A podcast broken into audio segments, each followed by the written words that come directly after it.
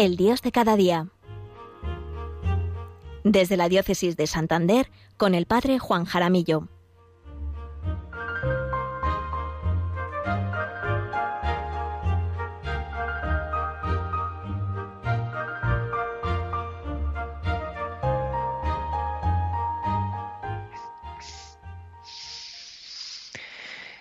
Buenos días, queridos oyentes, queridos amigos todos de Radio María. Y buenos días a todos los voluntarios que hacéis posible que esta transmisión llegue hasta allí, sí, allí donde te encuentras, quizás de vacaciones, descansando, en casa, en la residencia, en el trabajo, en el coche, de excursión por la montaña, o ya en primera línea de playa tomando el sol, o de camino al pueblo para celebrar la fiesta de Nuestra Señora el 15 de agosto. En fin, cada uno allí donde Dios le quiere, que eso es lo más importante. ¿Qué tal? ¿Están todos en este viernes 13 de agosto? Soy el padre Juan Jaramillo, párroco en el Valle de Mena, al norte de la provincia de Burgos y diócesis de Santander les hablo en esta ocasión desde la parroquia de Nuestra Señora de las Altices, en Villasana de Mena. Encomendamos a María Santísima. El día 15 celebraremos la Asunción de María al cielo y también encomendamos estas reflexiones a San José. No olviden que este año está dedicado a San José, este hombre tan pequeño y tan grande, porque las almas grandes son así, pequeñas, humildes, sencillas, silenciosas. No les gusta aparecer.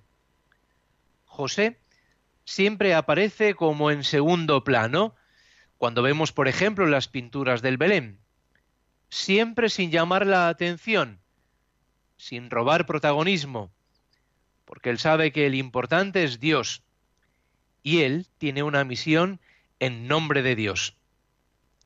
No olvidemos que este año es año jubilar dedicado a San José.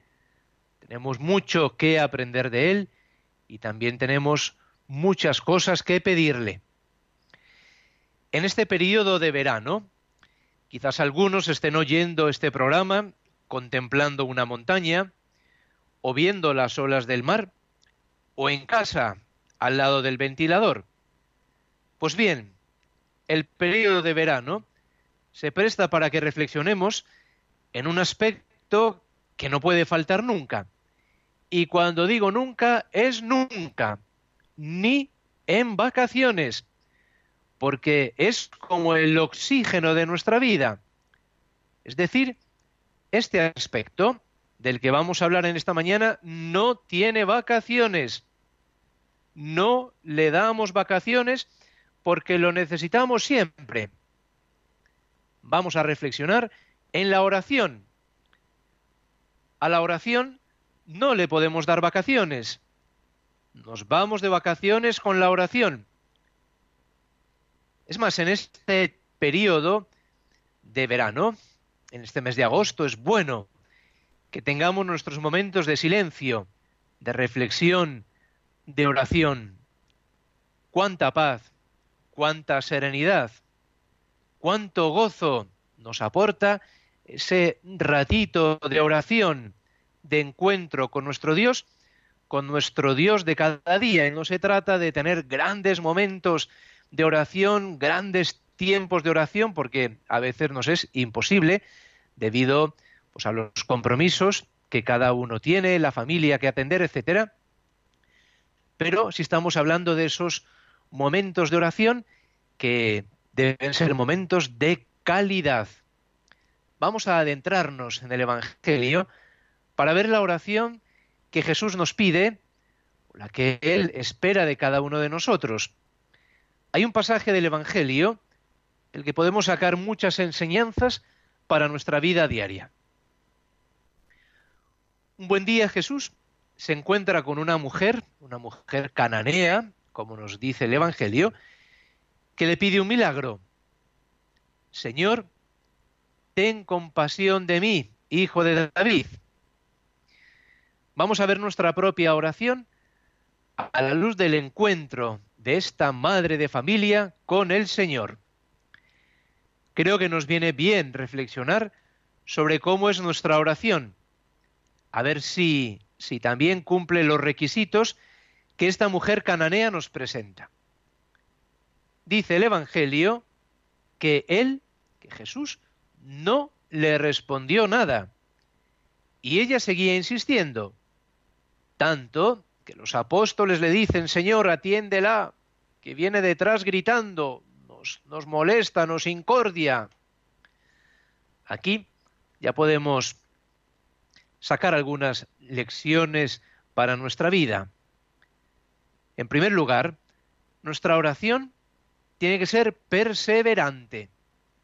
Es más, el Señor nos invita a pedirle con insistencia, porque en la constancia se encuentra la veracidad de lo que le pedimos.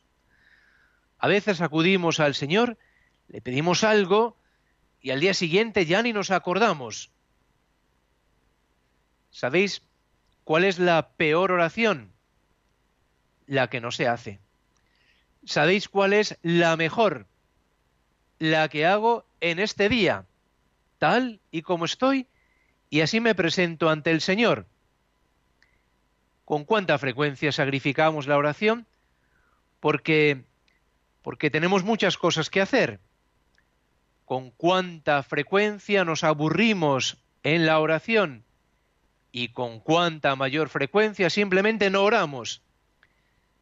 Y es que la oración tiene que ser el oxígeno, el aire puro que además de ponernos en contacto con Dios, que nos fortalece, nos cura, nos sana, nos espabila, nos ayuda a entender nuestra vida y los acontecimientos que nos rodean con la mirada de Dios, con los ojos de Dios. El día 4 de agosto celebrábamos al cura de Ars, a San Juan María Vianney. En el oficio de lectura que se nos proponía para ese día, venía un texto del cura de Ars que me encantó. Mirad qué bonito y se titula además Hermosa obligación del hombre, orar y amar. Dice el santo cura de Ars. Consideradlo, hijos míos, el tesoro del hombre cristiano no está en la tierra, sino en el cielo. Por esto, nuestro pensamiento debe estar siempre orientado hacia allí donde está nuestro tesoro.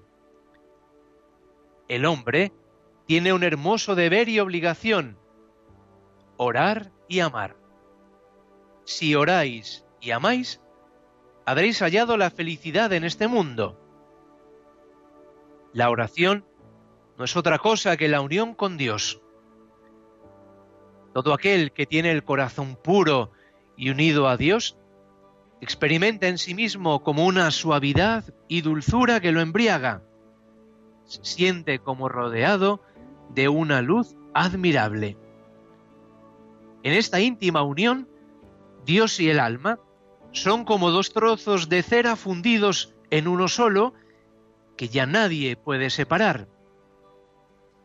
Es algo muy hermoso esta unión de Dios con su pobre criatura. Es una felicidad que supera nuestra comprensión. Nosotros nos habíamos hecho indignos de orar, pero Dios por su bondad nos ha permitido hablar con Él nuestra oración es el incienso que más le agrada. Hijos míos, vuestro corazón es pequeño, pero la oración lo dilata y lo hace capaz de amar a Dios. La oración es una degustación anticipada del cielo. Hace que una parte del paraíso baje hasta nosotros. Nunca nos deja sin dulzura.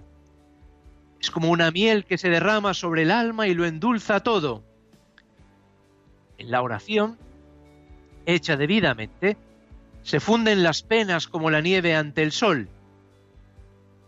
Otro beneficio de la oración es que hace que el tiempo transcurra tan aprisa y con tanto deleite que ni, ni se percibe su duración. Mirad, cuando era párroco, en Pres, en cierta ocasión, en que casi todos mis colegas habían caído enfermos, tuve que hacer largas caminatas durante las cuales oraba al buen Dios.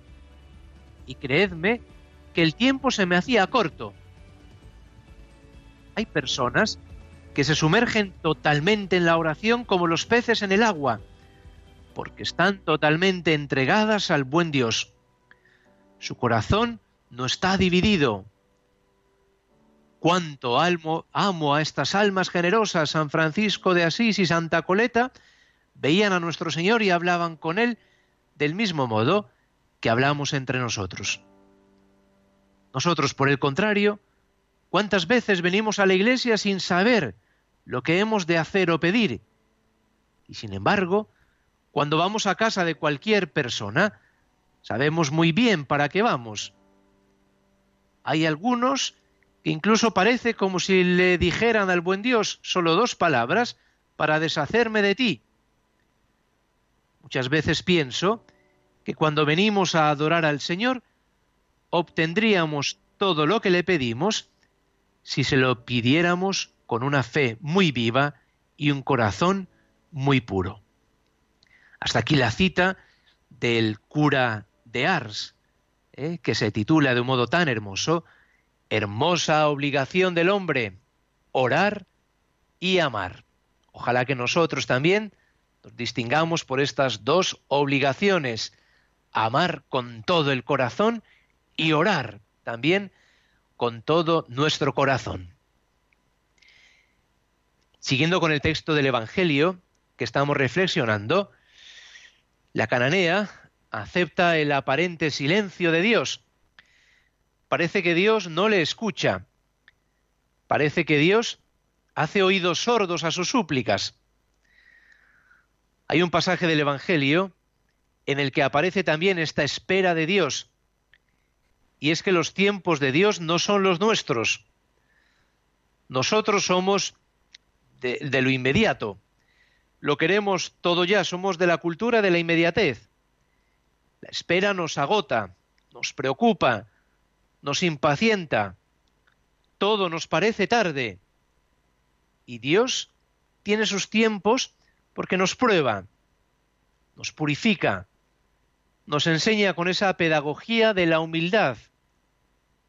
Jesús tenía tres amigos, Marta, María y Lázaro. Cuando este último enferma, sus hermanas le mandan a decir a Jesús que su amigo, y además dice así el Evangelio, que su amigo está enfermo, que venga a Betania. Y Jesús no acudió.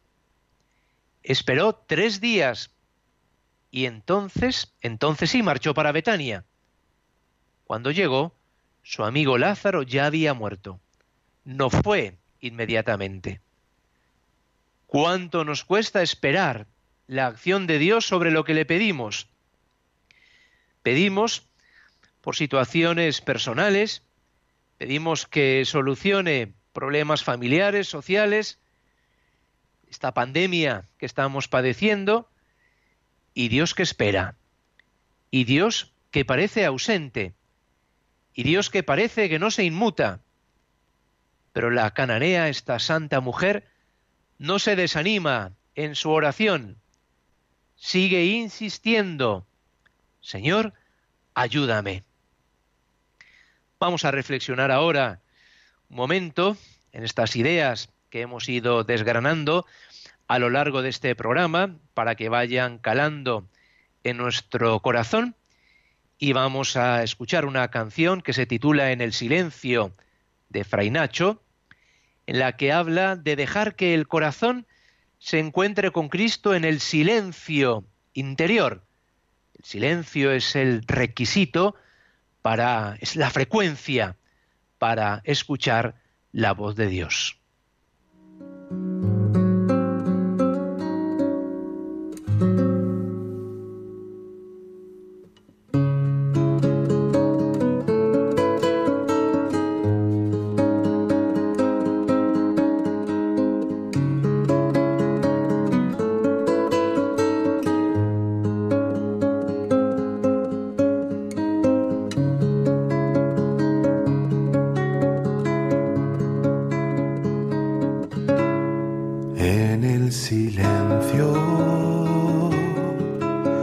he podido entrever cómo mi corazón sale a tu encuentro.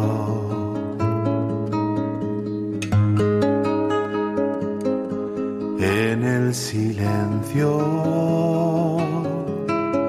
he vuelto a descubrir que creyendo mirar he estado ciego.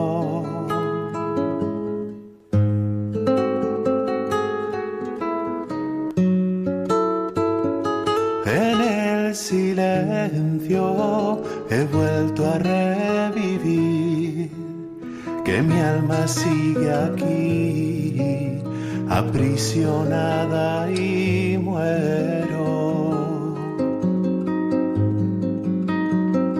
En el silencio he vuelto a comprobar cómo vuelve a brotar si la riegas de nuevo en el silencio.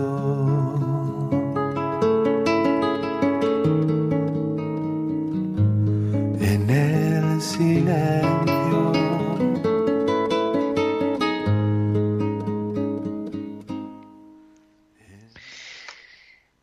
En el silencio interior en esos ratos de silencio es cuando nos encontramos con Dios nuestro Señor.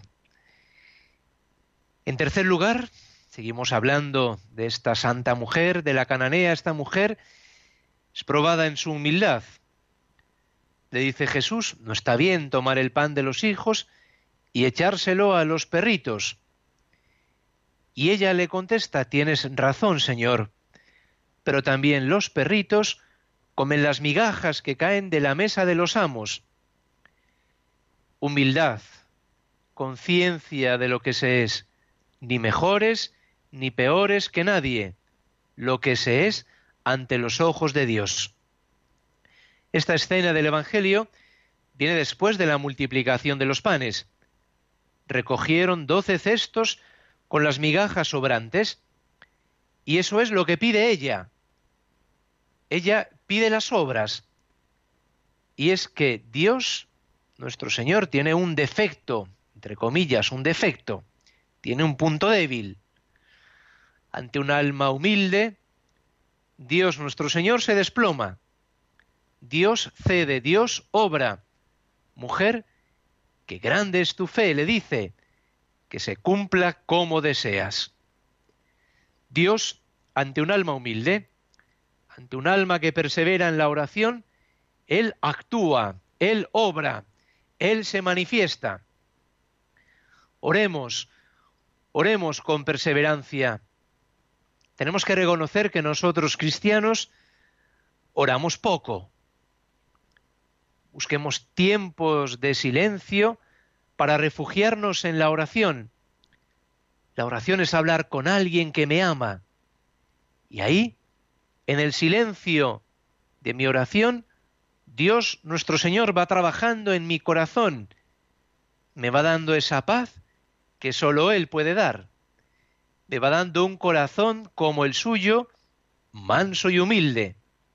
Por ello, las almas que oran son humildes porque el contacto con Dios te va haciendo sencillo, te va haciendo como es Dios, que tiene un corazón manso y humilde. Santa Teresita decía que el termómetro para ver si un alma se está acercando a Dios es ver su humildad y su sencillez de vida, pues cuanto más te acercas a Dios que es humilde, te va contagiando de su humildad. Si por el contrario, si nosotros oramos o creemos que oramos y nuestra oración nos hace más más complicados, más orgullosos, más soberbios y complicamos más la vida a los que nos rodean, tenemos que reflexionar en nuestra oración porque quizás no estamos hablando con Dios, sino con nosotros mismos. Nos viene bien pensar en cómo es nuestra oración personal para que sea cada día ese encuentro personal y ese encuentro deseado con alguien que sabemos que nos ama, que nos espera en ese momento tan personal como es la oración. No es un momento de obligación, tengo que hacer, no, es que estoy deseando hacer este rato de oración, estoy deseando encontrarme con Dios nuestro Señor en ese ratito de silencio para, para agradecerle, para suplicarle, para pedirle que me ayude a entender este problema, esta situación, esta realidad por la que está pasando un amigo, un familiar. Vamos a concluir con una oración a San José en este año jubilar, muy breve, pero muy profunda, para que San José esté siempre presente en nuestras vidas. San José, custodio amante de Jesús y de María, enséñame a vivir siempre en tan dulce compañía.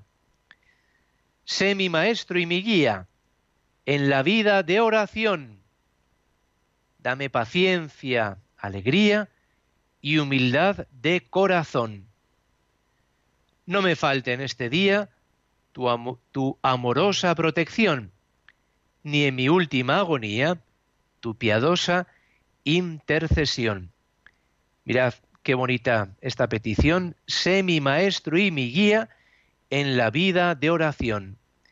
San José se distinguió siempre por su silencio, por ese saber estar y por ese cumplir la voluntad de Dios. Hasta aquí nuestra reflexión de este viernes, del Dios de cada día, de este Dios que nos acompaña de modo silencioso y discreto, como es Él, pero es que a Dios nuestro Señor no le gusta el protagonismo. Como hemos dicho, las almas grandes, también como San José, son así. Están, pero ni se nota su presencia. Y así es Dios, está en medio de nosotros, está con nosotros a nuestro lado, pero sin imponerse. Se nos insinúa cada día, se manifiesta cada día en nuestras vidas con suavidad, con ternura. Ya saben que se pueden poner en contacto conmigo por medio del correo electrónico del programa, el Dios de cada día 13, todo en minúscula, arroba, radiomaria.es. Nos vemos de nuevo, si Dios quiere, en septiembre, el 10 de septiembre, segundo viernes de mes. Les dejo con la programación de Radio María, que tanto nos ayuda, que tanta compañía nos hace a lo largo de nuestra jornada. Ya sabéis, en este mes de agosto no le damos vacaciones a la oración. Nos llevamos la oración a nuestras vacaciones. Les habló el padre Juan Jaramillo, párroco de las parroquias del Valle de Mena en la provincia de Burgos y diócesis de Santander. Gracias por estar ahí como cada viernes para compartir nuestra fe en nuestro Dios, en nuestro Dios de cada día. Buen y santo verano para todos y que la solemnidad de la Asunción la vivamos todos muy cerca de María Santísima, nuestra Madre. Dios les bendiga. Finaliza en Radio María, El Dios de cada día. Desde el Obispado de Santander con el Padre Juan Jaramillo.